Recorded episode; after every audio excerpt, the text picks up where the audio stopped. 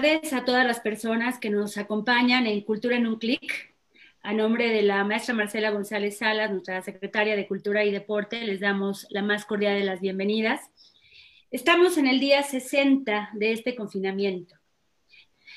Eh, hoy estamos conmemorando el Día Internacional de la Diversidad Cultural para el Desarrollo y por ello, desde la Secretaría de Cultura y Deporte del Gobierno del Estado de México, eh, lo estamos haciendo desde hoy por la mañana con una serie de actividades, entre ellas este conversatorio que nos convoca esta tarde eh, sobre generación de nuevos espacios, plataformas y diálogo para la gestión cultural en tiempos de la COVID-19. Nos acompañan en este conversatorio José Antonio MacGregor, Miguel Ángel Herrera y Chacha Antel. Ya estará Juan Carlos eh, presentándolos de manera mucho más precisa. Y bueno, eh, hacemos este conversatorio con el reconocimiento de que no están conectados ni en este ni en muchas de las actividades que hoy encontramos disponibles en línea, buena parte de quienes están vulnerados históricamente.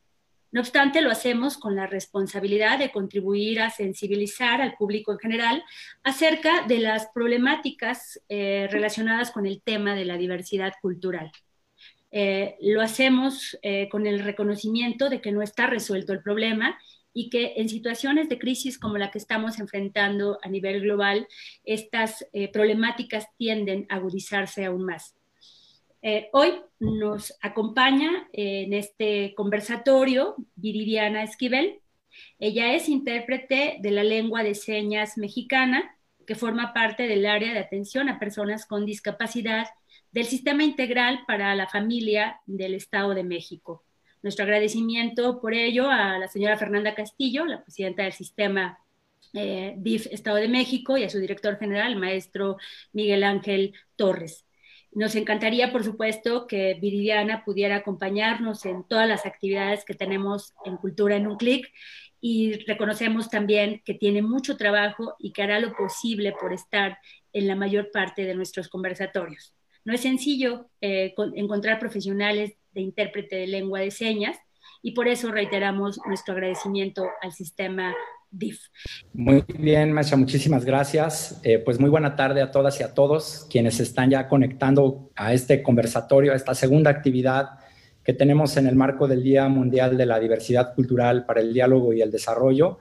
Eh, es otra de las actividades más que está desarrollando la Secretaría de Cultura y Deporte del Estado de México en el marco también de este programa que ya lleva varias semanas desde el confinamiento que se llama Cultura en un clic y que justamente esta actividad se inscribe en, ello. Así que pues bueno, hoy bienvenidas, bienvenidos a este conversatorio que hemos denominado Generación de Nuevos Espacios, Plataformas y Diálogos para la Gestión Cultural en tiempos de COVID-19. Eh, sabemos que la diversidad es la expresión plural de las diferencias, diferencias no traducidas en negación, discriminación o exclusión, sino en el reconocimiento de los otros distintos a mí pero que son parte de una misma entidad colectiva que nos incluye.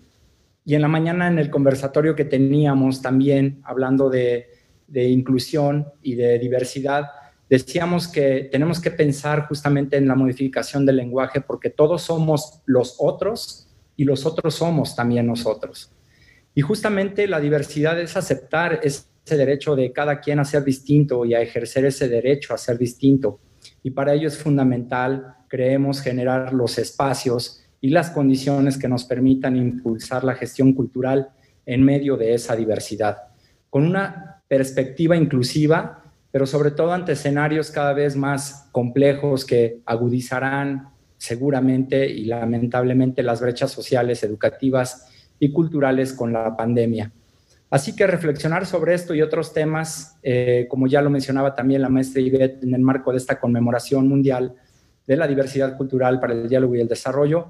Tenemos este conversatorio muy interesante y para eso quiero darles la más cordial bienvenida y extenderles nuestra gratitud a nombre también de la secretaria de Cultura y Deporte, la maestra Marcela González Salas, que nos acompañen y nos apoyen en el desarrollo de este conversatorio, a José Antonio MacGregor Campuzano, a Miguel Ángel Herrera Oceguera y a Armando Chacha Antele quiero presentar, si me permiten, eh, de manera breve, pero también es difícil porque ellos tienen una gran trayectoria y todo un bagaje eh, curricular, quiero presentar a José Antonio MacGregor Campuzano. Él es docente, investigador y gestor cultural. Es licenciado en Antropología Social con maestría en Desarrollo Rural, egresado por la, por la Universidad Autónoma Metropolitana.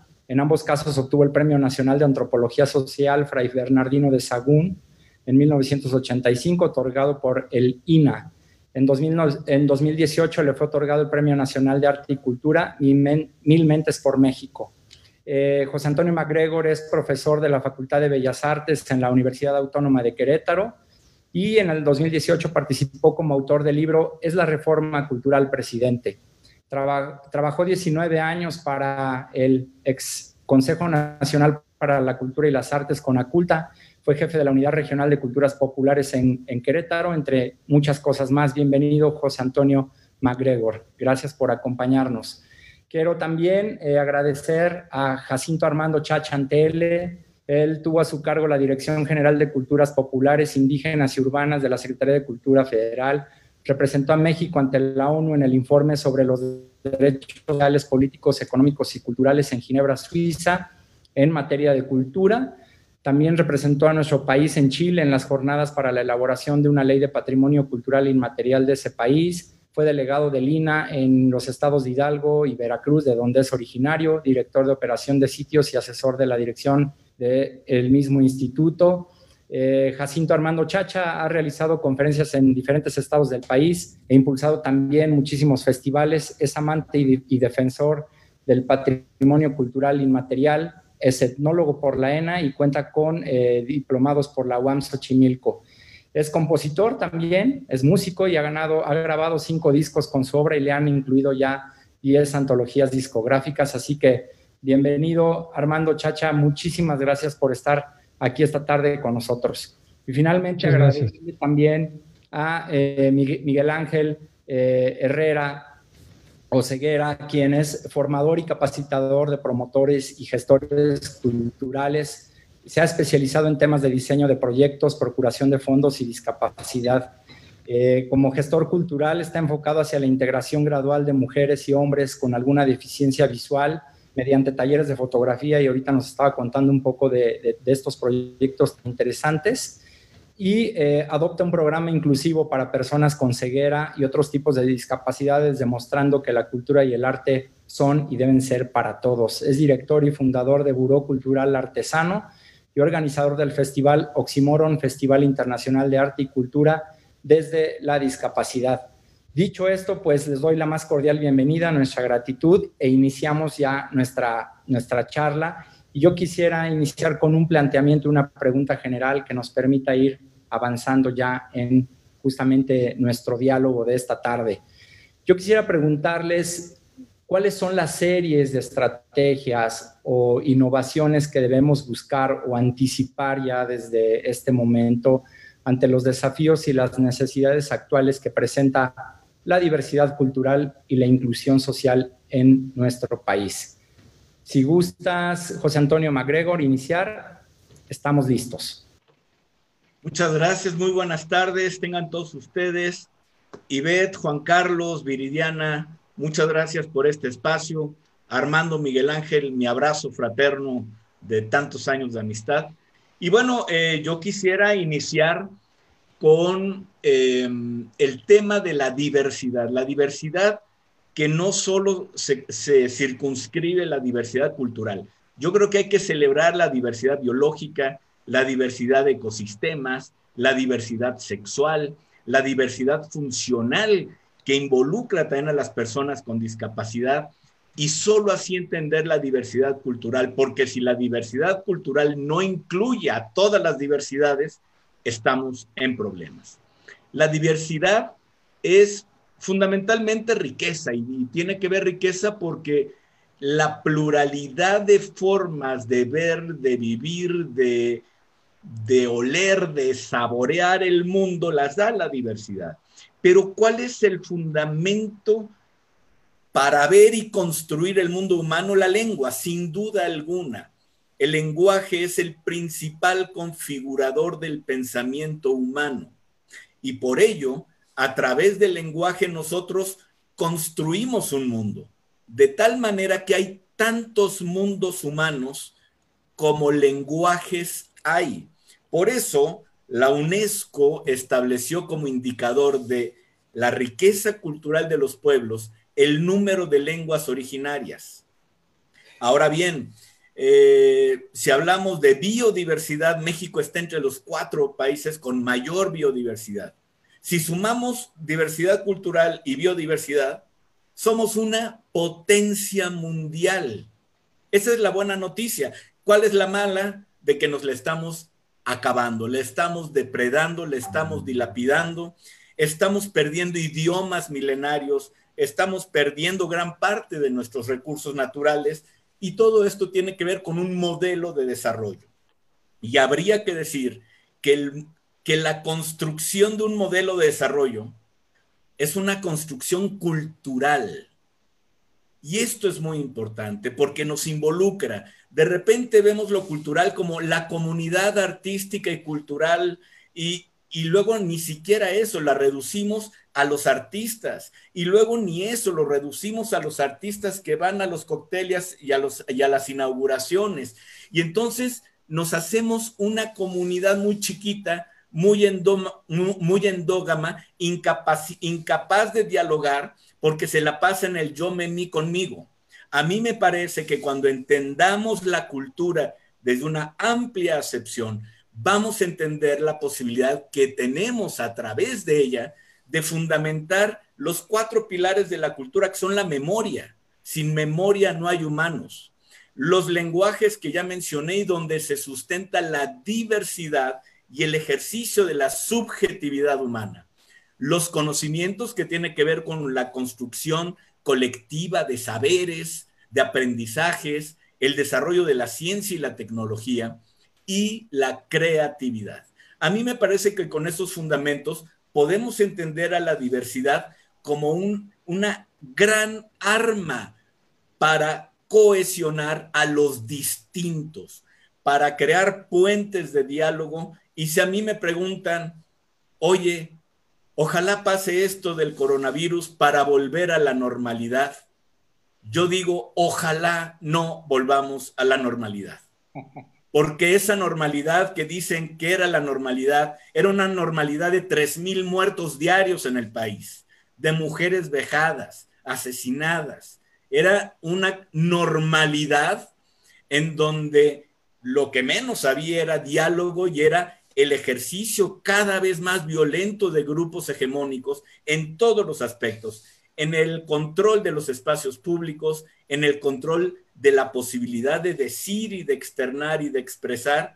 Y me parece que si algo puede darnos este tiempo de eh, confinamiento, es la posibilidad de reflexionar sobre qué tipo de diversidad queremos ejercer después del confinamiento, porque a esa normalidad yo no quiero volver, yo quiero volver a un lugar donde el espacio público sea no solamente el espacio para estar, sino el espacio para convivir y dialogar. Y concluiría diciendo, la gran, la gran, gran em, apuesta que puede hacer el sector cultura va en dos líneas. Uno, diálogos interculturales. Así como la diversidad es un hecho, la pluralidad cultural existe si la reconoces o no, si la respetas o no, esa es otra cosa, pero existe. La interculturalidad no existe, esa se construye. Y, el, y los ejes fundamentales de la interculturalidad son diálogo, respeto, equidad y una gran capacidad, porque esto no está dado, hay que construirlo, crear capacidades entre otras, fundamentalmente, para escuchar al otro, para interpretar al otro, para saber qué me quiere decir al otro y quitarnos de la idea de que yo no voy a llevar mi obra al teatro a las comunidades porque no me van a entender, sino más bien voy a, exponer mi obra de teatro para ver cómo la entienden, porque seguro la van a entender diferente a como yo quería decir y a lo que yo quería narrar.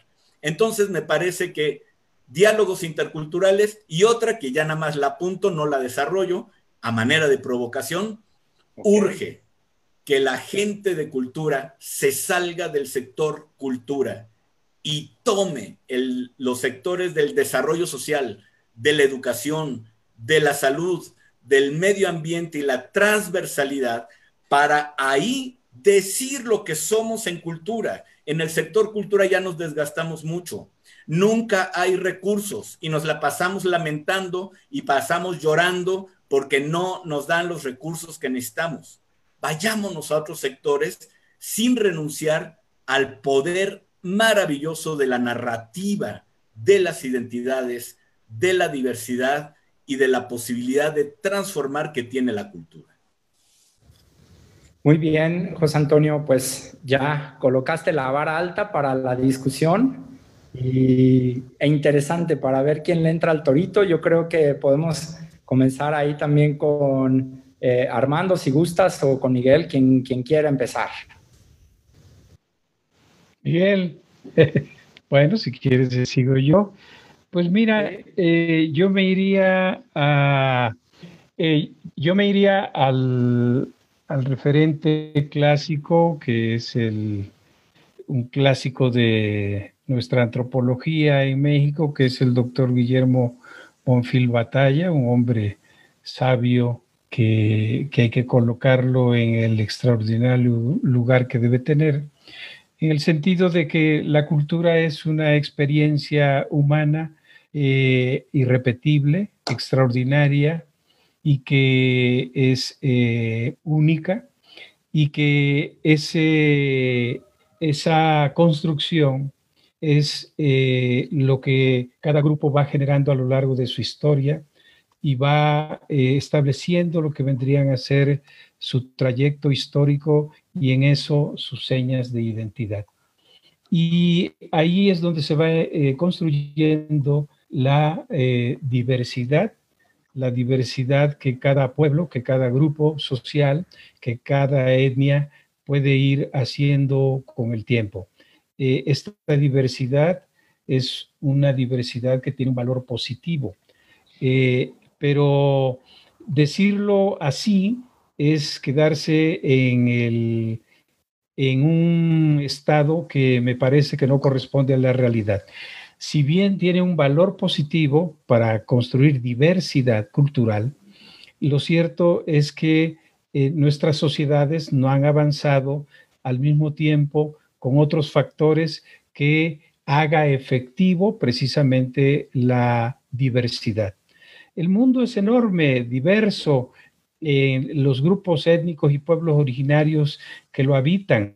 Es una experiencia humana que ha sido construida y, que han contribuido a ello los distintos grupos étnicos que habitan en el, mundo y eh, ese 6-7% de la población humana ubicada en lo que se denominan pueblos originarios. Pero eh, me parece que el reconocimiento de la diversidad como un valor positivo como una manera de ofrecer soluciones a las problemáticas de los conglomerados humanos, realmente es eh, una aspiración, siempre seguirá siendo una aspiración que hay que construir de distintas maneras. José Antonio decía algo eh, en el que me parece que es eh, muy claro.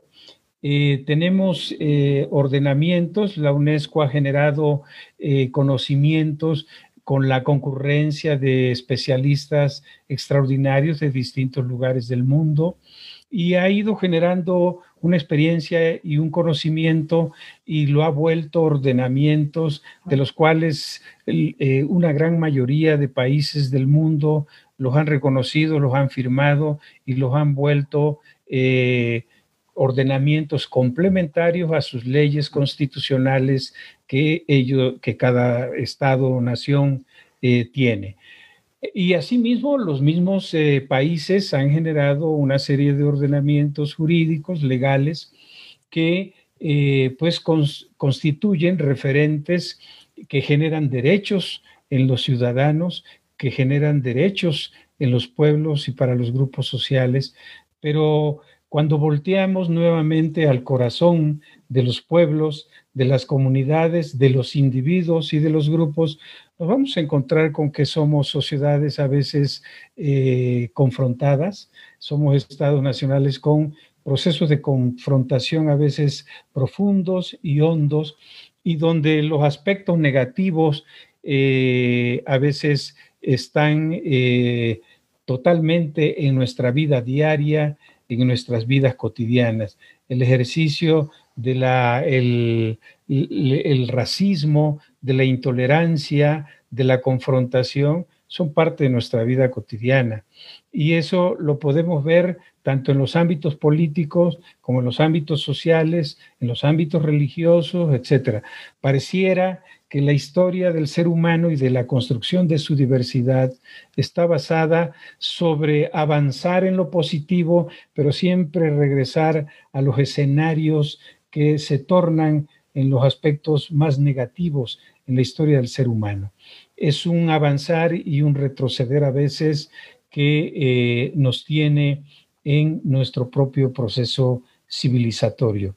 En ese sentido, yo creo que eh, si bien hay conocimientos, hay construcción de conocimiento, de sabiduría, hay marcos jurídicos, hay ordenamientos internacionales, eh, hay costumbres, hay eh, formas de la cosmovisión que los individuos y los colectivos procesan en su historia y que les sirve para funcionar como sociedades, lo cierto es que nuestras acciones deben intensificarse para poder poner al día el reloj de la diversidad y disfrutarla como un hecho extraordinario de eh, la experiencia humana. O sea, eh, eh, ahí tenemos que trabajar mucho en todos los aspectos. La construcción de la diversidad como un hecho real se tiene que dar no tan solo por el reconocimiento consciente del individuo,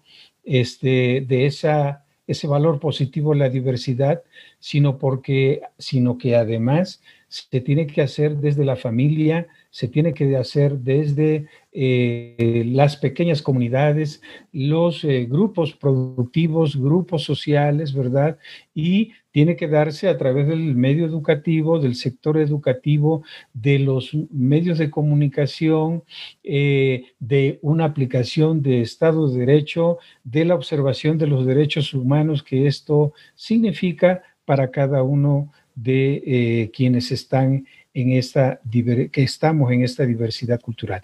Así es que la diversidad cultural celebrémosla construyendo y fortaleciendo precisamente en términos reales, cotidianos, rituales, etcétera, esta diversidad, que repito, es una experiencia eh, eh, única y extraordinaria del ser humano. Muchas gracias, eh, Armando Chacha. Miguel Ángel, ¿qué opinas? Bueno, pues eh, antes que nada, un agradecimiento por la invitación y un honor poder compartir el panel con todos ustedes, y bueno, en particular con Armando, con José Antonio. Eh, bueno, pues eh, hablando de la, de la diversidad y de este Día Mundial para establecer diálogos para la construcción de esa diversidad, me corresponde hablar un poco sobre el tema de la discapacidad y me gustaría estar apoyando en, esa, ala mis intervenciones.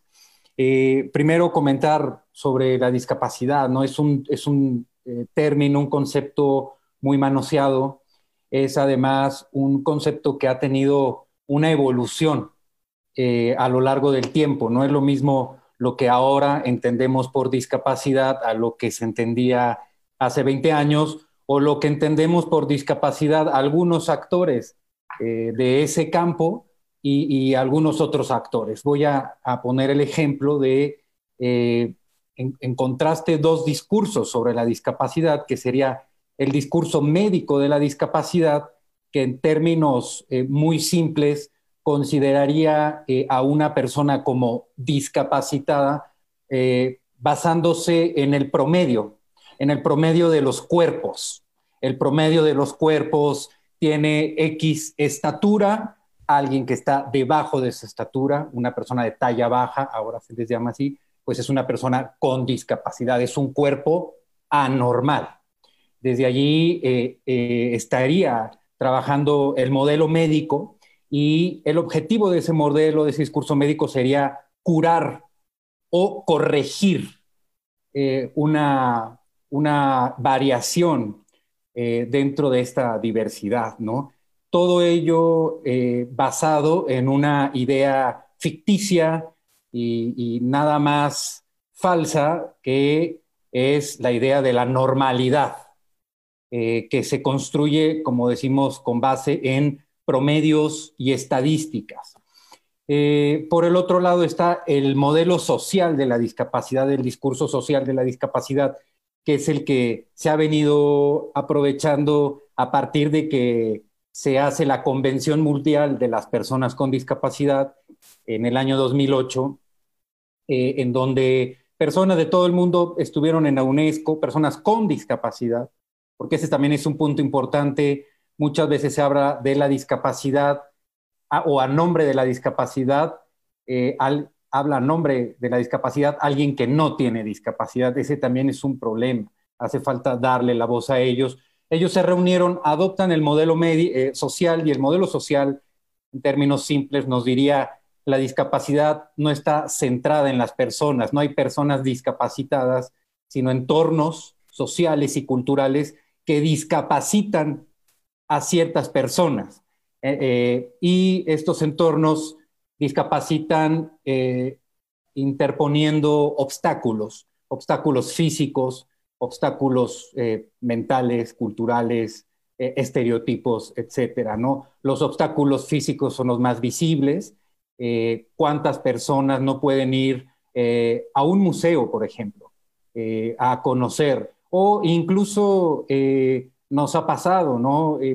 Eh, muchas oficinas también de gobierno, incluso culturales, pues no tienen elevador, entonces alguien que no pudiera subir las escaleras difícilmente podría acceder a buscar a, un funcionario, etcétera. Esas son las más visibles, esas, esas barreras, las barreras físicas, pero hay un, un montón de barreras que habrá que ir mitigando, derrumbando, y en ese sentido, pues los diálogos por la interculturalidad creo que pudieran generar estos, estas reflexiones para diseñar soluciones, ¿no? Porque también, por el, gracias al modelo médico, eh, el problema de la discapacidad, el tema de la discapacidad se le dejó a las instituciones médicas o si acaso a las instituciones de asistencia social. Y eh, las instituciones culturales eh, de repente o en el campo de la cultura de repente como que nos olvidamos de la discapacidad, siendo que la llamada discapacidad siempre estuvo cerca, eh, tal es el caso del arte, ¿no? Eh, todos conocemos a, Beethoven y que se fue, fue perdiendo eh, el oído, la capacidad de escucha y seguía componiendo, ¿no? Pero hay muchos casos de, o algunos casos de personas sordas que quisieron estudiar para músicos y fueron rechazados. ¿Por qué nos olvidamos de la discapacidad? ¿Cómo podríamos abrir espacios para la participación de las personas con discapacidad? Y una última pregunta que me gustaría también dejar aquí es, ¿puede ser la discapacidad una reserva creativa, una reserva eh, de artística, un potencial creador para alimentar el mismo campo de la cultura, es decir, no solo trabajar desde la inclusión, que el, discurso de la inclusión también tiene que ver con el poder. Yo tengo el poder de incluirte a ti. Eh, ¿Qué pasaría si no lo vemos desde esa óptica, sino que el campo cultural se verá grandemente enriquecido por la participación de las personas con discapacidad? Muchas gracias, Miguel. En la mañana también comentábamos con, los otros panelistas que eh, hacíamos la metáfora un poco de, pareciera ser que estamos viviendo, no nada más en el mundo cultural o artístico, educativo y demás, eh, la metáfora de, al principio estábamos como en islas separados y ahora pareciera ser que estamos en archipiélagos y un poco lo que decía también eh, el doctor McGregor hace, hace unos minutos, de esta idea de cómo nos estamos atomizando, ¿no? En, términos de, eh, pues lo mío, eh, lo tuyo y lo que me interesa y este individualismo ultranza que nos está dejando de, nos está alejando más bien de la posibilidad del diálogo, de la escucha del otro y de justamente tratar de eh, generar esta interculturalidad de la que hablaban. yo aquí quisiera preguntar, con todo este contexto en donde pareciera ser que hay también este vaciamiento de la condición humana, de las condiciones también o los factores que facilitan el, diálogo intercultural o intersocial o intersectorial y demás. Eh, ¿Ustedes qué desafíos visualizan justamente para la gestión cultural eh, ante este, este vaciamiento, esta falta de plataformas y de espacios que nos permitan hacer este abordaje de la diversidad y de la inclusión en nuestro país. José Antonio, adelante, por favor. Pues donde me quedé justamente en esa provocación de que los del sector cultura salgamos del sector cultura y tomemos otros sectores, eh, yo creo que va por ahí. Em, digamos, toda la sociedad en su conjunto sintetiza en lo cultural su cosmovisión, como ya lo decía Armando, sintetiza en su cultura lenguajes, tradición, continuidad, educación. Pero a mí me parece que en el sector cultura, en esa endogamia de la que hablé la vez pasada, con recursos muy precarios. Siempre el sector cultura es prioritario en crisis porque es lo primero que recorta. Entonces, a mí me parece que hay que replantearnos qué hacer los del sector cultura para impulsar un desarrollo no del sector cultura, sino de la sociedad. Y a mí me parece que el primer gran reto que tenemos en el sector cultura es preguntarnos ¿qué espera la sociedad de nosotros? ¿Qué espera la sociedad de sus artistas, de sus gestores, de sus promotores, de sus creadores, de sus escritores? ¿Qué, qué necesita la sociedad? Esta sociedad llena de miedo, de angustia, que ya venía de por sí acorralada por el, miedo generado por la violencia, por la exclusión. Y cuando yo hablo de inclusión, Miguel Ángel, estoy de acuerdo contigo, pero cuando yo hablo de inclusión, hablo de políticas de Estado. Y la inclusión, cuando es política de Estado, es la inclusión legitimada por todos, por toda una sociedad. Entonces, a mí me parece, me pregunto, en el, en el sector salud, ahorita que está vibrante la, la emergencia que es de carácter sanitario. ¿Tendrán algo que hacer los artistas, creadores, escritores, promotores, gestores? Yo estoy convencido que sí. En el desarrollo medioambiental, en el desarrollo social, en los proyectos productivos, ¿Por qué? No, no se trata de que dejemos nuestra natural, em, nuestra naturaleza de origen cultural. No. Siendo cultura, tenemos un papel en otros sectores de la sociedad. Lo único que hay que hacer es dialogar con la sociedad.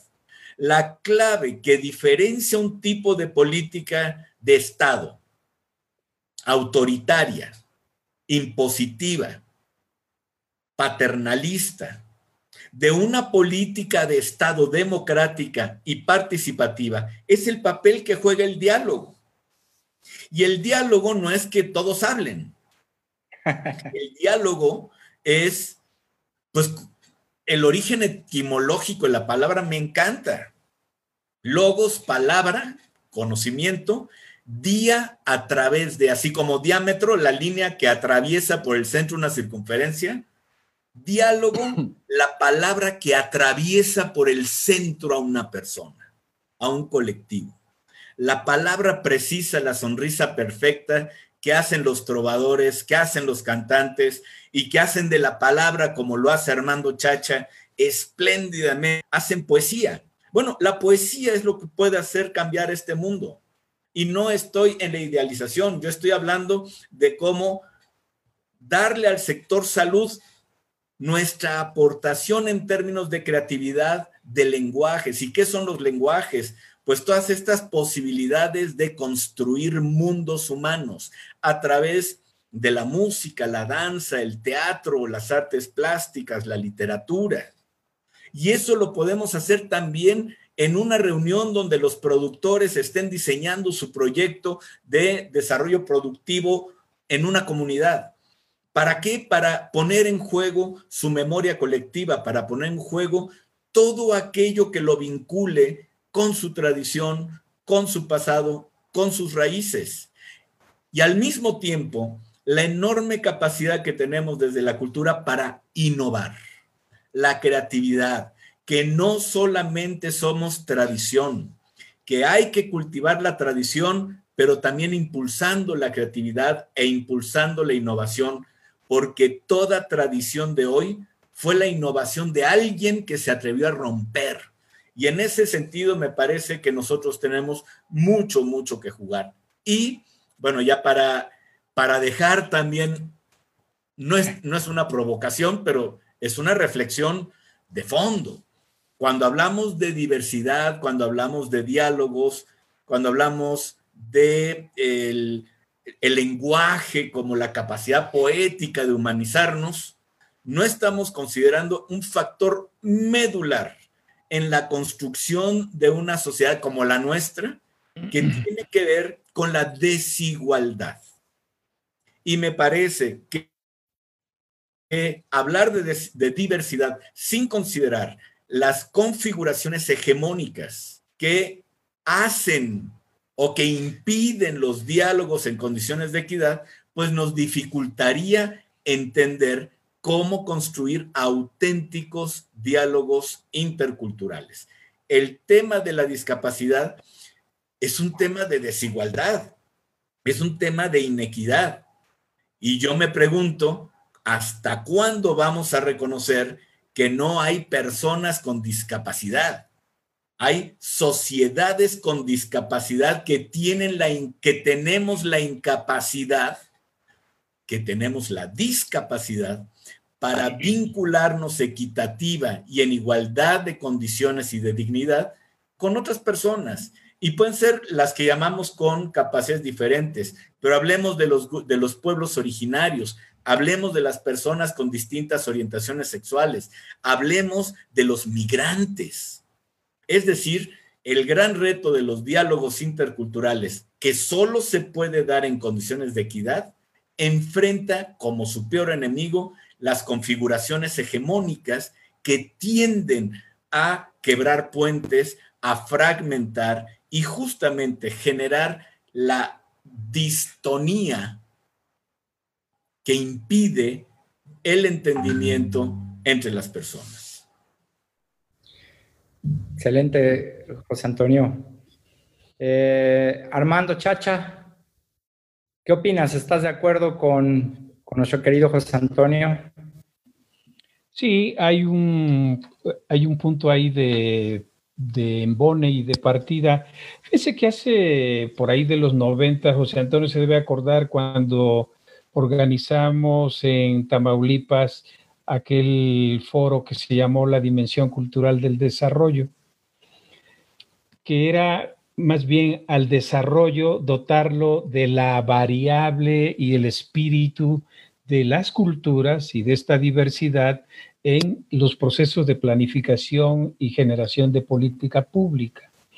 Ahora la UNESCO lo que está hablando más bien son de las cuatro, los cuatro pilares del desarrollo donde la inclusión, donde la cultura, la economía, ¿verdad? Y el hábitat son los cuatro pilares que deben estar considerados en la construcción de la política pública que los estados deben eh, impulsar.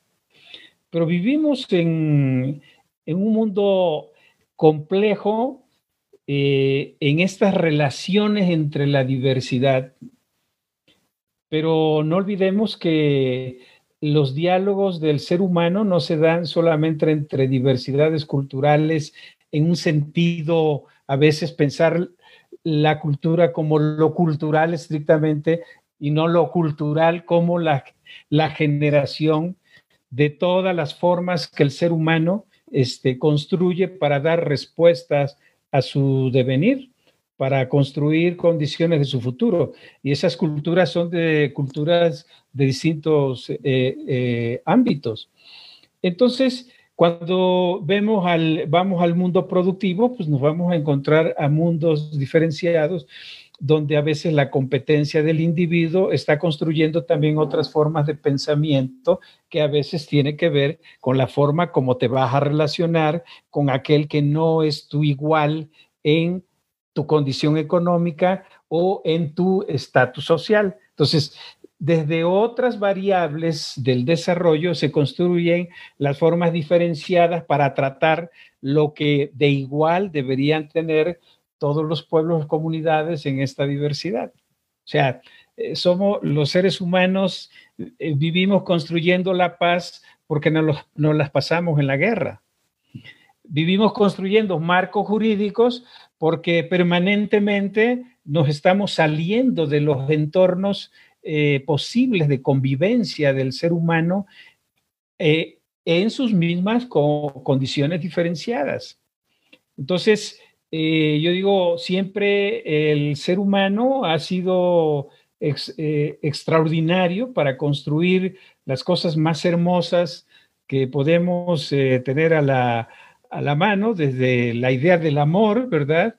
pero la idea del amor, como se vive en el Oriente Medio y como se vive en una sociedad como la norteamericana o en Francia, eh, eh, hay diferencias notables y la forma como se traduce en la forma del ejercicio de ese amor en las relaciones ya propiamente parentales o de distintos tipos, pues aquí nos vamos encontrando con eh, diversidades que desde el otro, se ven a veces de una manera tremendamente eh, negativa y de incluso de luchar contra ello para cambiarlo. O sea, Occidente eh, le cuesta mucho trabajo pensar las formas como se construye, cómo construye Oriente Medio, ciertas formas eh, de Oriente Medio en términos del ejercicio de sus culturas, comprender esos ámbitos como a los españoles les costó mucho trabajo entender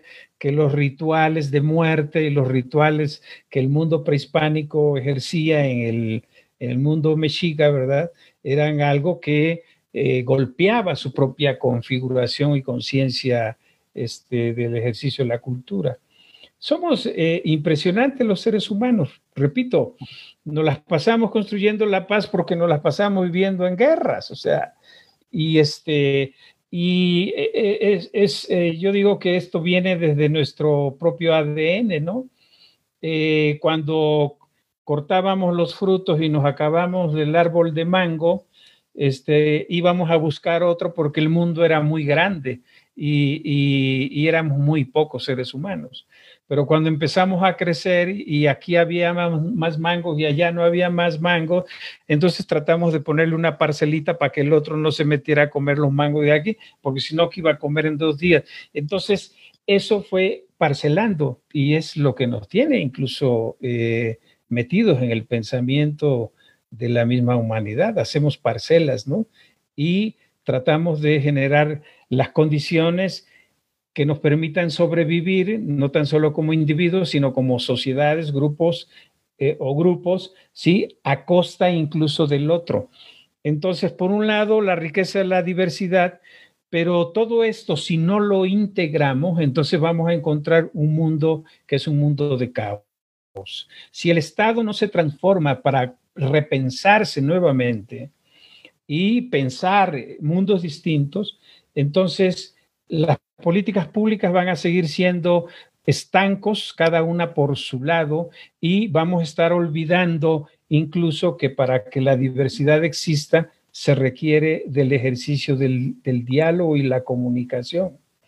Lo vemos en el caso de cine ahorita. Si te metes a las redes sociales, están hirviendo por el tema de eh, Fedicine. Solamente creo que faltó un ejercicio básico ahí que está en el corazón de todo, que es el diálogo y la comunicación. Quizás si antes se hubiera dialogado y se hubiera comunicado, a lo mejor se hubiera construido un marco donde todos pudieron haber concurrido, pero resulta que no, no sucede así. Entonces, esto genera una gran confrontación. En fin, la diversidad es un reto y me parece que reta al ser humano a seguir construyendo más allá de las leyes que le ponen los cuatro parales de donde no se puede salir, porque si no está fuera de la ley, ¿sí? De, de construye la paz, pero para construir una paz más duradera y distinta, en lugar de construir la paz para resarcir la guerra. Entonces hay que integrar los factores de nuestro desarrollo como ser humano, como civilizaciones, como culturas, como grupos étnicos, como comunidades, como grupos sociales y como individuos. Es una gran tarea. Pero de eso venimos hablando desde hace mucho tiempo. Repito, en los 90 nosotros hicimos foros para para que los estados y todos pensáramos en ese diálogo y comunicación de que el desarrollo se tenía que planificar articulando los distintos aspectos del desarrollo. Pero es grande la tarea y yo creo que hay que seguirlo haciendo y yo creo que es necesario siempre educación, transformación del el concepto mismo de la familia y de su proceso formativo, ¿sí? Y de relaciones sociales eh, más sanas, mm, menos en la, en la guerra y en la confrontación y construcción de conceptos de que yo no soy de la idea de siempre estar diciendo que estamos en la última llamada, porque tenemos 15 mil años en las últimas llamadas. O sea, siempre estamos en las últimas llamadas y el mundo se iba a acabar en el 2000 y vamos a entrar, vamos a llegar quizá a otros eh, años y años y años y seguiremos discutiendo. Es el proceso de que el ser humano tiene que continuar. Gracias, Armando.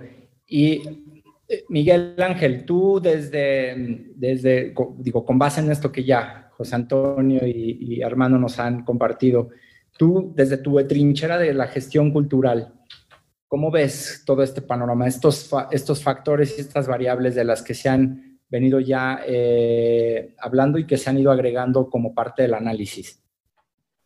Bueno, pues, eh, o sea, evidentemente hay un, unas circunstancias que, estamos viviendo, no solo por la pandemia, acentuadas por la pandemia, pero toda una serie de circunstancias, eh, pues una crisis económica mundial que ahora, hoy en día, es un elemento indispensable a tomar eh, para cualquier campo profesional, ¿no? En el campo de la gestión cultural, pues estamos dentro de, ese mundo económico y definitivamente a mí me parece que, que habrá que replantear quizá eh, un poco radicalmente el mismo, la misma idea de la gestión cultural. Eh, la gestión cultural quizá mucho había estado entendida como, como la gestión de lo que entendemos por cultura, como muy cercano a las artes, y siempre como este contraste con la visión antropológica y esta aportación tan importante de la antropología mexicana a la gestión cultural en México. Eh, me parece que los foros a los que remitía Armando de los años 90, a mí me tocó participar en dos, siendo muy joven, uno en Querétaro y uno eh, que fue, no sé si en Puebla, no, no, no recuerdo en qué ciudad fue estos encuentros que organizaban allí José Antonio MacGregor y otro equipo. Eh, quizá tengamos que hacer estos grandes ejercicios de nueva cuenta y de algún modo este tipo de diálogos los, los están facilitando, ¿no? Pero sí me parece que la profesión de la gestión cultural hoy es algo muy distinto, casi casi que a lo que era el año pasado. Yo creo que sí, después de esta, la gestión cultural en tiempos del coronavirus, ¿no? Que se ha recurrido mucho a este tema ahora en estos diálogos, pues definitivamente nos está impactando y va a transformarse. ¿Hacia dónde? pues no lo sé, quizá mucho hacia donde, a lo que sugiere José Antonio y otros gestores culturales, de la gestión cultural, salirse de la cultura y ir hacia otras este, parcelas eh, del trabajo. Eh, ahora tú decías también qué, posibles programas podemos establecer en la gestión cultural en estos momentos y, posteriormente. Me parece que, un elemento central es eh, cuidar y retomar la alianza entre la sociedad civil organizada o no y la institución, los gobiernos locales, municipales, estatales y federales. Eh, no, no estamos de acuerdo eh, las personas que hemos fundado asociaciones, asociaciones civiles en, eh, por ejemplo, el, pues la total incertidumbre o el abandono al que nos ha orillado el gobierno federal, porque ya se sentenció que no va a haber recursos para asociaciones civiles. nosotros que estamos en redes de asociaciones civiles, por ejemplo, hay una aquí en Querétaro que adopta niños de la calle hasta los 18 años. Los adopta, les da comida, les da techo, les da ropa, les da educación.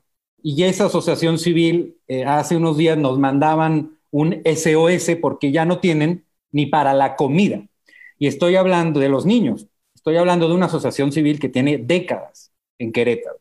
Entonces, definitivamente creo que es muy importante retomar esta alianza entre sociedad civil, no somos competidores del gobierno, al contrario, somos eh, organizaciones que hacemos un trabajo que quizá nunca podrá hacer el gobierno, como asociaciones que rescatan perros de la calle y los esterilizan, como asociaciones que alimentan a los migrantes que cruzan nuestro país, etcétera. Una gama impresionante de asociaciones civiles que si bien probablemente salió este, esta noción de las asociaciones civiles, de las ONG, bajo un modelo neoliberal en donde el gobierno se contraía y delegaba responsabilidades, creo que habrá de, sí pasar por un filtro de eh, vigilar eh, corrupción y de vigilar el, desvío de recursos, ¿eh? pero definitivamente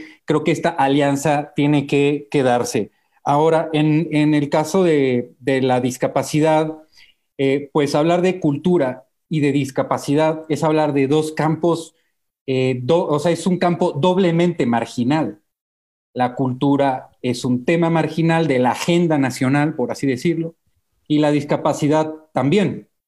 Eh, entonces, para el campo en el que nosotros trabajamos desde Buró Cultural, que es la organización que yo he fundado, eh, pues sí eh, se plantea un escenario bastante complejo, porque además las personas con discapacidad no pueden pagar por los servicios culturales.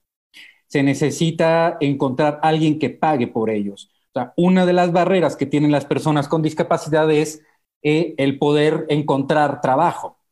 Hostia, pues si yo no puedo entrar ni siquiera a un edificio, si yo no puedo subirme al camión, si tengo discapacidad intelectual y no puedo tomar transporte público, y necesito que me lleve mi amigo o mi padre, bueno, pues hay una serie de, condicionamientos, de barreras que hay que vencer y que eh, eh, los servicios culturales que ofrezca tanto la institución como eh, la, sociedad civil, pues tienen que ser servicios en alguna medida subsidiados. Nosotros iniciamos ahora un taller de danza contemporánea para jóvenes con discapacidad intelectual eh, que muchos de estos jóvenes o de esta población son personas con el llamado síndrome de Down. Eh, en, los países anglosajones les llaman learning disabilities, discapacidad de aprendizaje, es decir, aprenden un poco más lento que la mayoría. Abrimos un taller online, clases en línea, donde maestros que han sido capacitados por, por otros maestros de distintas partes del mundo que están aquí en Querétaro han empezado a hacer estas clases, pero ¿qué pasa? Que eh, esta crisis económica eh, no, no, permite que muchos padres de familia puedan pagar por estos servicios culturales. Sí hay padres de familia que tienen un nivel socioeconómico que, aunque haya pandemia, pueden pagar ciertos servicios culturales. Pero eh, estamos hablando de que nosotros como organización independiente, si no tenemos alianzas, ayudas del gobierno, los proyectos de repente se pueden volver inviables, porque habrá cuatro o cinco personas que puedan pagar y 30 personas interesadas que de antemano dicen, me interesa, pero no podemos pagar. Entonces, aquí se presenta este desafío para la gestión cultural desde la independencia, fuera de la institución y para los que hacemos gestión cultural, porque también creo que va a ser importante ir distinguiendo entre los estudios de la gestión cultural, que están un poco eh, relacionados con los estudios culturales, que hay los estudios de la gestión cultural y las personas que hacen gestión cultural dos eh, eh, aproximaciones complementarias que eh, debemos definitivamente reforzar el diálogo entre los que estamos, digamos, fuera, en la trinchera, en donde están los CATES, y el trabajo académico de investigación que, que mucho nos ayuda. Entonces, bueno, pues esa, ¿no? Creo que la moneda está en el aire y me parece definitivamente que eh, va a cambiar o está cambiando la forma en que entendemos la gestión cultural y tendrá que cambiar la forma en que la enseñamos, tendrá que cambiar el propósito mismo en que se funda la gestión cultural, también probablemente tendrá que, reorientarse. Eso es lo que me parece a mí. Yo aquí quisiera, eh, más que hacerles una, una, pregunta, creo que se colocaron ya muchos eh, issues, bastantes variables de análisis en torno del tema que estamos eh, reflexionando aquí esta tarde. Por el tiempo, me gustaría que más bien pudiera cada uno de ustedes quizás hacer un planteamiento a modo de colofón, de conclusión, un poco sobre, sobre esta temática con todos los puntos que se han ido planteando por parte de cada uno de ustedes. Yo agregaría, yo agregaría algo, Juan, que esta reflexión final eh, apunte también hacia estrategias concretas que debemos considerar eh, para la gestión cultural, para, para, hacerla en una visión más incluyente ante esta, eh, ante esta dinámica que nos ha planteado esta crisis. Claro, alguien por ahí decía que está excelente todo lo que está conversatorio, pero cómo aterrizar algunas de estas cosas. Ya algunos de ustedes han ido haciendo algunas propuestas, ¿no? Eh, quizás no en la superficialidad, pero habría que ver cómo las podemos ir este, aterrizando. En fin, eh, les dejo ahí para que ustedes puedan hacer esta aportación eh, final antes de, ir cerrando ya la, la, charla. José Antonio, por favor, si eres tan amable. Muchas gracias. Bien, ya lo mencionó Armando Chacha, nuestro querido, entrañable y extrañado maestro Guillermo Bonfil Batalla. Cuando ¿Te acuerdas, Armando, cuando estaba diseñando él el PACMIC en el 89? Nos reunimos con su equipo y el equipo de Luis Garza Alejandro y discutiendo sobre política cultural, presupuestos. Él decía, nunca va a alcanzar el presupuesto para cultura. Y del presupuesto para cultura, lo que le dan a culturas populares, mucho menos. Somos verdaderamente en materia presupuestal un subsector pauperizado. Entonces, no nos agotemos en tratar de conseguir lo que no vamos a conseguir. Hagamos lo que sí podemos hacer. Y me acuerdo una expresión, literalmente así lo dijo. Lo que nos corresponde desde culturas populares es inocular en toda la sociedad el tema de la cultura popular y la diversidad. Es decir, educación, educación. Nadie puede valorar lo que no conoce. Si nosotros partimos de prejuicios sobre las personas que son miembros de los originarios, prejuicios sobre las personas con discapacidad, prejuicios contra los inmigrantes, prejuicios contra los defensores del medio ambiente, es decir, la negación de la diversidad. Entonces, lo que proponía el doctor Guillermo Bonfil Batalla es inoculemos en los sectores educativos, productivos, empresariales, en el sector salud, en todos los sectores, el tema de las culturas populares, de su riqueza y de su aportación a la construcción de la nación. Eso me parece muy importante. Eh, hoy celebramos la diversidad cultural y la diversidad cultural tiene que ir de la mano de la concepción que tenemos de la diversidad medioambiental. Una sin la otra no tiene sentido. La diversidad solamente puede ser positiva cuando se enmarca en contextos de interculturalidad, que esos se crean intencionadamente a través de políticas culturales. Las políticas culturales de un Estado democrático tienen que ser multiculturales, es decir, políticas donde florezca la diversidad. Y yo, cuando la gente pide y con justa razón, a ver, ¿cómo? Díganme cómo se hace, porque pues la teoría suena interesante, pero en la práctica, ¿cómo la hacemos? Eh, yo ensayé hace muy poco una, eh, eh, trabajando sobre el concepto de gestión cultural. yo lo sustento en lo que llamo la triada indisoluble. Es decir, no puede faltar ninguno de los tres en los procesos de construcción de gestión cultural. Uno que es la comunidad, dos que es el gestor y tres que es el proyecto. No hay gestión cultural sin proyecto. Puede haber acciones culturales, puede haber eventos culturales, pero la gestión cultural no tiende, a, no tiende o no pretende realizar eventos pretende impulsar procesos, procesos de transformación, procesos de cambio.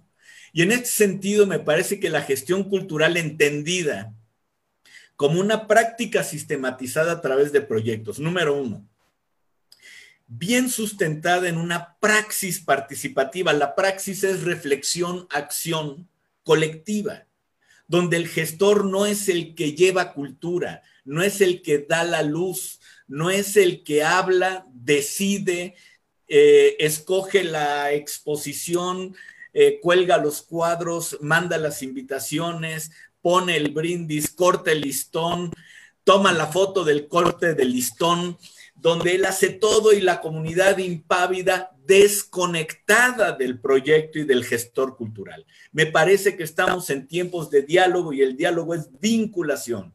Y si no vinculamos, no hagamos hasta que logremos vincularlo.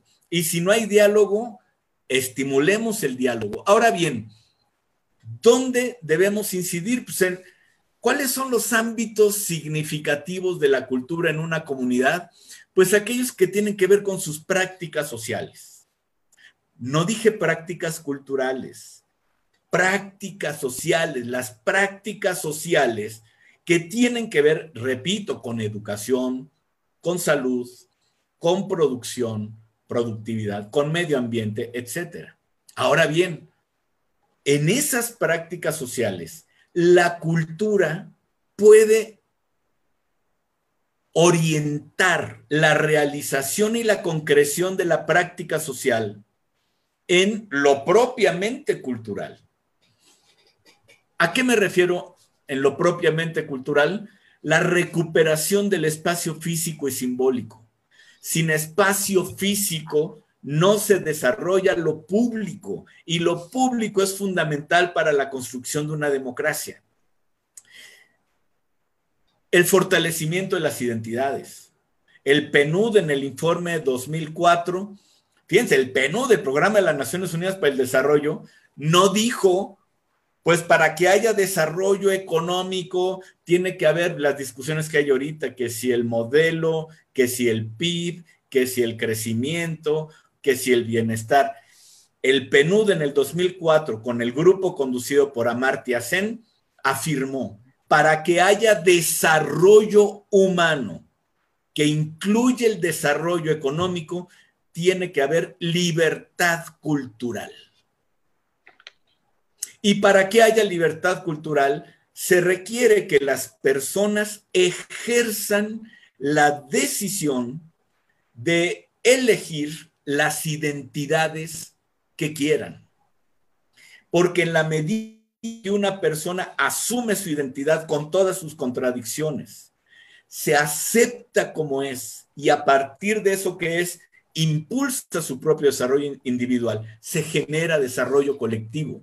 Cuando las personas están negándose en, lo que son, porque son rechazadas, porque son vulneradas, porque son humilladas y no se aceptan, entonces no hay desarrollo. No es probable que una persona desarrolle plenitud cuando vive negándose a sí misma. Otro aspecto fundamental, la preservación de la memoria y del patrimonio cultural. Eso es lo propiamente cultural, ni más ni menos. Lenguajes, identidades, memoria, patrimonio cultural, el estímulo de la expresividad. Ahora estamos viendo a los artistas como pueden. También ahí hemos encontrado desarrollo desigual sustentado en la tecnología. Hay artistas que tienen prácticamente un estudio de grabación en su, en su habitación, en su casa, y generan producciones de determinado tipo. Hay otros que con su guitarra, el micrófono de los audífonos, con eso se lanzan. Eso es importante. El desarrollo de la expresividad. Otra cosa que nos caracteriza al sector cultural es la creatividad.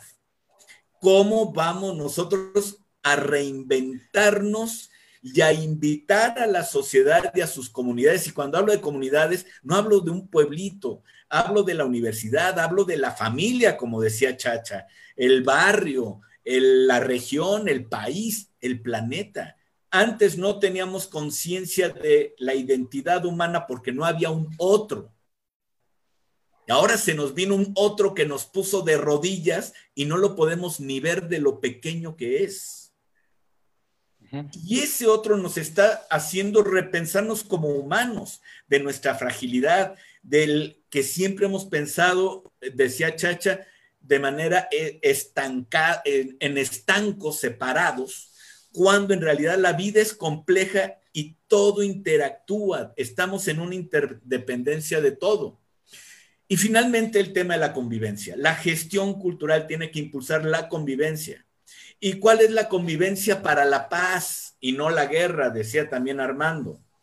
Pues es aquella convivencia en la cual a la gente ni siquiera se le ocurre optar por la violencia. O sea, la, la paz no es la ausencia de violencia. La paz es la construcción de vínculos en donde la gente ni siquiera considera la violencia porque no tiene, no tiene instalada la aplicación, en otras palabras. Y finalmente, con todo esto, con todo esto, la gestión cultural es capaz de generar condiciones adecuadas para que, para el ejercicio de los derechos culturales y la construcción de ciudadanía. Si la gestión cultural permite la construcción de ciudadanía, de derechos culturales, de creatividad, de recuperación del espacio público, de convivencia para la paz, de recuperación de la memoria, wow, creo que algo estaremos aportando a la sociedad que tanto está esperando y debería esperar de nosotros los del sector cultura. Tomando nota aquí, maestro José Antonio, y no nos alcanza la tinta, ni el papel, ni el tiempo, la verdad es que está volando. Eh, agradecemos mucho sus reflexiones, José Antonio.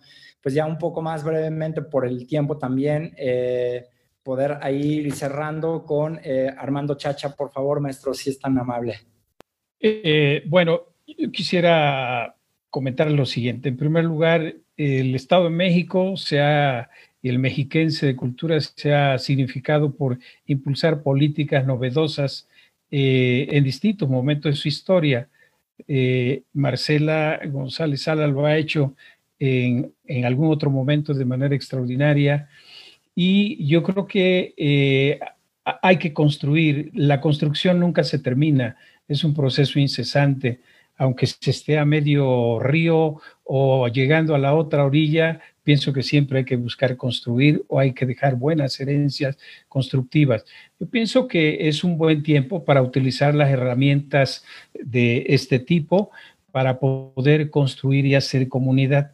En primer lugar, reivindicar el planteamiento, eh, eh, un planteamiento central que es provoquemos la, sentamos condiciones y abramos espacios para una democracia participativa en el arte y la cultura eso parece que es muy complejo porque pareciera en general decir, no, pues es que en el arte y la cultura casi todos tienen un proyecto y es muy complicado abrir eh, espacios y foros. Si algo eh, nos ha enseñado una dirección como Culturas Populares es que eh, siempre hay que oír a la gente de la comunidad.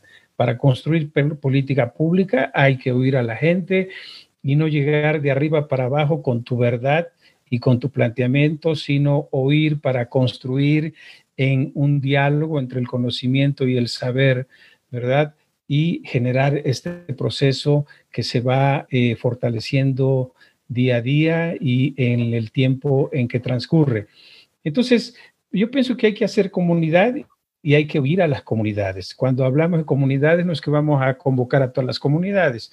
La comunidad se representa de muchas maneras y tiene formas de ser articulada.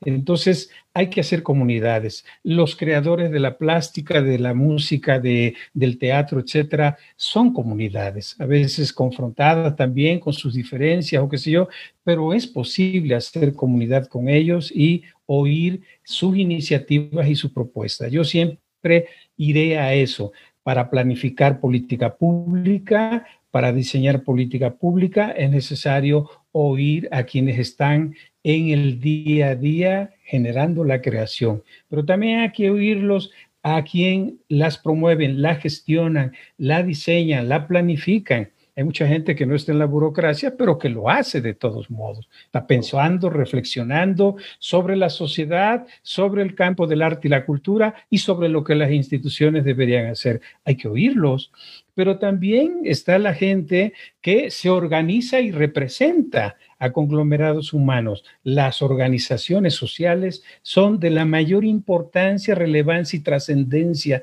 Son procesos a la que las comunidades y los grupos han ido encontrando la forma de ser ellos también actores importantes para el desarrollo de la cultura en su sentido más amplio. Entonces, hay que, hay que oír, hay que provocar esos diálogos interculturales.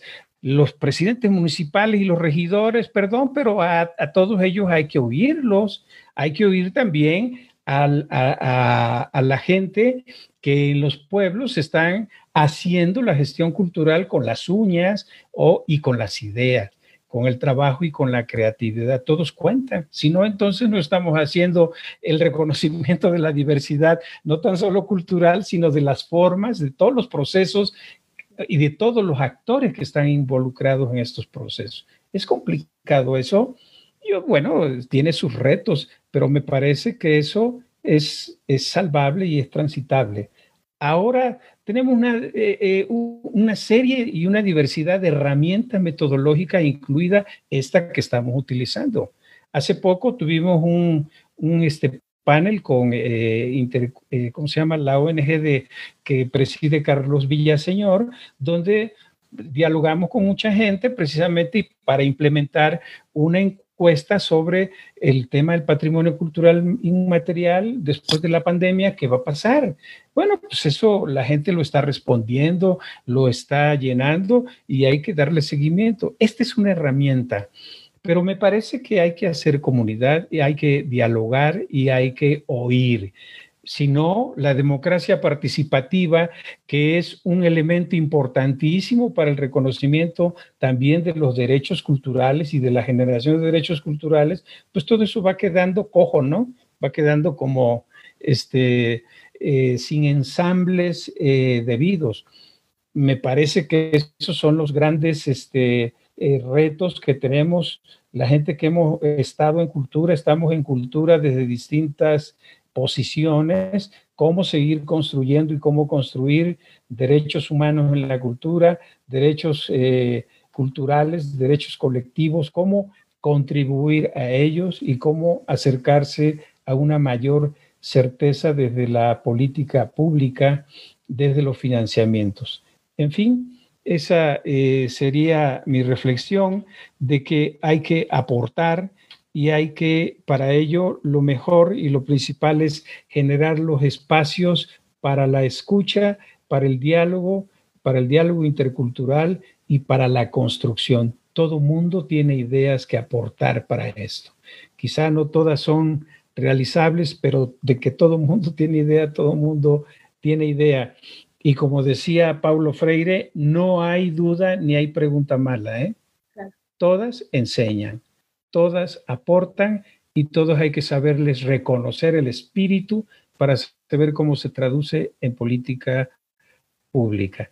Una acotación, cuando nos reunimos con eh, el doctor Bonfil Batalla, trabajamos con el licenciado Luis Garza Alejandro, una persona que creía en el diálogo cultural, que oía y que innovaba, que generaba políticas innovadoras. Eh, fuimos con Bonfil porque le pidió a don Luis que quería presentar el programa de trabajo de la Dirección General, no el del PACMI, el de la Dirección General, y tener el punto de vista de su equipo de cuatro o cinco gentes que pudieran eh, opinar sobre su planteamiento. Y estaba basado en esta idea. No le voy a pedir a todo mundo dinero, pero sí todo mundo puede contribuir a la reflexión o tomar lo mejor de los planteamientos para hacerlo política pública en sus instituciones. Eso es la transversalidad. O sea, planteamientos que se transversalizan, así como fuimos y le dijimos al Seguro Social, aquí hay proyectos de medicina tradicional que no tenemos recursos para financiarlo, pero que tú los puedes financiar y los financió. Aquí tenemos proyectos para jóvenes que no tenemos dinero, pero solidaridad, mira, y entonces solidaridad financió es transversalizar las, este, las acciones. Entonces, hay mucho que hacer. Yo agradezco mucho la invitación a poder eh, generar estas ideas este, y compartirlas con Miguel Ángel, con José Antonio, contigo, Ivette, pero sobre todo también con la gente que esté oyendo atenta. Muchas gracias. Nunca es tarde para los sueños y las esperanzas. Excelente. Gracias, maestro. Miguel Ángel Herrera, por favor. Sí, bueno, pues eh, estaba leyendo también un poco los comentarios eh, y muchos hablan de, del cómo, ¿no? Preguntando el cómo. Y, y, un poco es a lo que nos invita, ¿no? Concluir y, y dar algunas pistas. Yo creo que, que el cómo probablemente ni yo ni, ni José Antonio ni Armando lo tenemos, ¿verdad? Habrá que, seguir eh, generando estos espacios de diálogo entre los mismos gestores culturales. O sea, también eso, por ejemplo, a quienes hemos tenido oportunidad hasta el año pasado, durante siete años estuve yendo a distintos estados haciendo capacitaciones para promotores y, uno percibe eh, cierto aislamiento y un gran interés por por conocer, conocerse unos gestores con otros. O sea, creo que en eso necesitamos trabajar mucho más, aunque hay gente que, está haciendo esos encuentros, como el encuentro que hacen ustedes. Me gustaría soltar algunos puntos posibles, algunos comos posibles para esta nueva gestión cultural en la nueva normalidad o la nueva realidad, como están diciendo que, que se llama ahora. Eh, y yo creo que este, concebirnos los gestores culturales como, como un actor político, y me gustaría rescatar la idea de político, esta idea amplia de, de, construir ciudadanía, de construir la polis, de ser capaces de, de mediar entre conflictos eh, y ser un agente que pueda tener un impacto directo, no solo en las comunidades tradicionales con las que trabajamos, comunidades artísticas, públicos de la cultura y del arte, sino en otros espacios como la misma vida política y la misma vida eh, o, sector gubernamental. Eh, y de la mano creo que, que hace falta mucho dar a conocer a la sociedad qué es lo que hace un gestor cultural, no solo en México, sino en otros países a lo mejor también a mis colegas les han preguntado, ¿y qué hace un gestor cultural? Un taxista, eh, una, una, entrevista, eh, una aplicación para un curso, etcétera.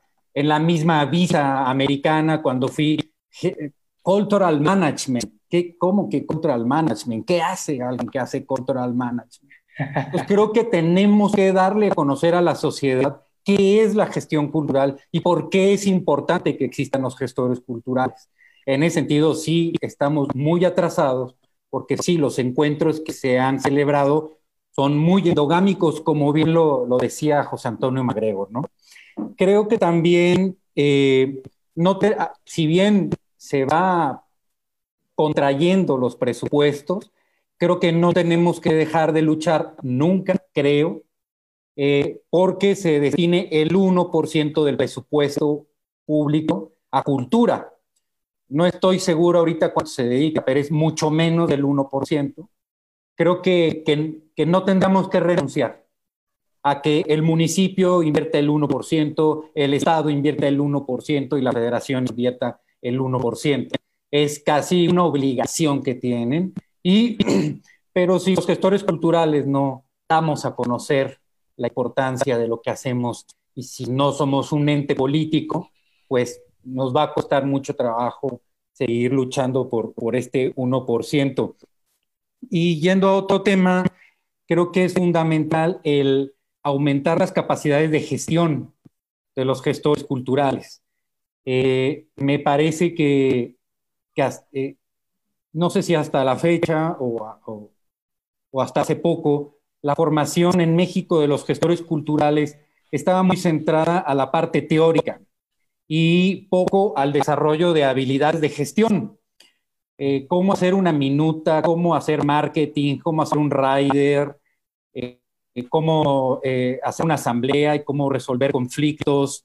O sea, todas estas habilidades de, de gestión y que, y que además parece ser que el, el mismo construcción del término gestión cultural que se hizo en Barcelona tenía que ver con esto, ¿no? con, con eh, la importancia del management, de la gestión para la, la resolución de conflictos en cualquier área, ¿no? Eh, y cuando se tendió a la cultura como un recurso, esto es eh, muy importante, la cultura como recurso necesita alguien que gestione el recurso de la cultura y necesitamos desarrollar estas habilidades de gestión de los gestores. Eh, por último, decirles que eh, en el caso de, del tema de la discapacidad, creo que las instituciones culturales y los gestores culturales tenemos que entrarle a ese tema. Es uno de estos otros espacios por desarrollar, por explorar. Entre otros, José Antonio MacGregor ya dijo, por ejemplo, el gestor cultural en el medio ambiente, el gestor cultural, por ejemplo, en la, en la seguridad, en los temas de seguridad. Estoy seguro que, bueno, y lo hemos hecho, pero yo creo que tenemos mucho todavía que poder aportar en eso. Es, para cerrar un poco la, esta participación, me gustaría retomar esta idea de, de la supuesta normalidad de la discapacidad y retomar las palabras de Eugenio Bauchar, Eugen Bauchar, un señor de Eslovenia, que es nada más ni nada menos que el primer fotógrafo ciego en el mundo y doctor en filosofía y un amplio productor cultural en Francia, que dice, retomando el pasaje en la Biblia en que Jesús cura la ceguera del ciego, Eugen Bauchar dice que hubiera sido preferible que Jesús curara la ceguera del resto de la sociedad para que el resto de esa comunidad aceptara al ciego como tal y no quisieran curarlo de su ceguera. Claro. Esto sería eh, por mi parte. Gracias. Oye, pues eh, la verdad es que yo quisiera ahí comprometerlos con dos cosas. Una, eh, tenemos un seminario que se denomina el ABC de la gestión cultural y me encantaría volverlos a invitar así, a los tres. Ahí ya Juan Carlos estará eh, viendo en qué momento es más oportuno para que tengan una charla específica, sin límite de tiempo más que usted, el que ustedes nos pongan, con los integrantes de ese taller, de ese seminario del ABC de la gestión cultural. Me parece que hay que rescatar un montón de cosas sobre el quehacer de la gestión cultural. Esto último que dijo Miguel, de que, se tiene que mirar la gestión cultural como un ente político y reivindicar la visión de la política como garante de la cohesión social, donde no hay satisfacción universal, pero sí hay acuerdos, y donde la diferencia tiene que mirarse como, una, como un eh, eh, acto positivo y como un elemento positivo y no eh, como un criterio de desigualdad.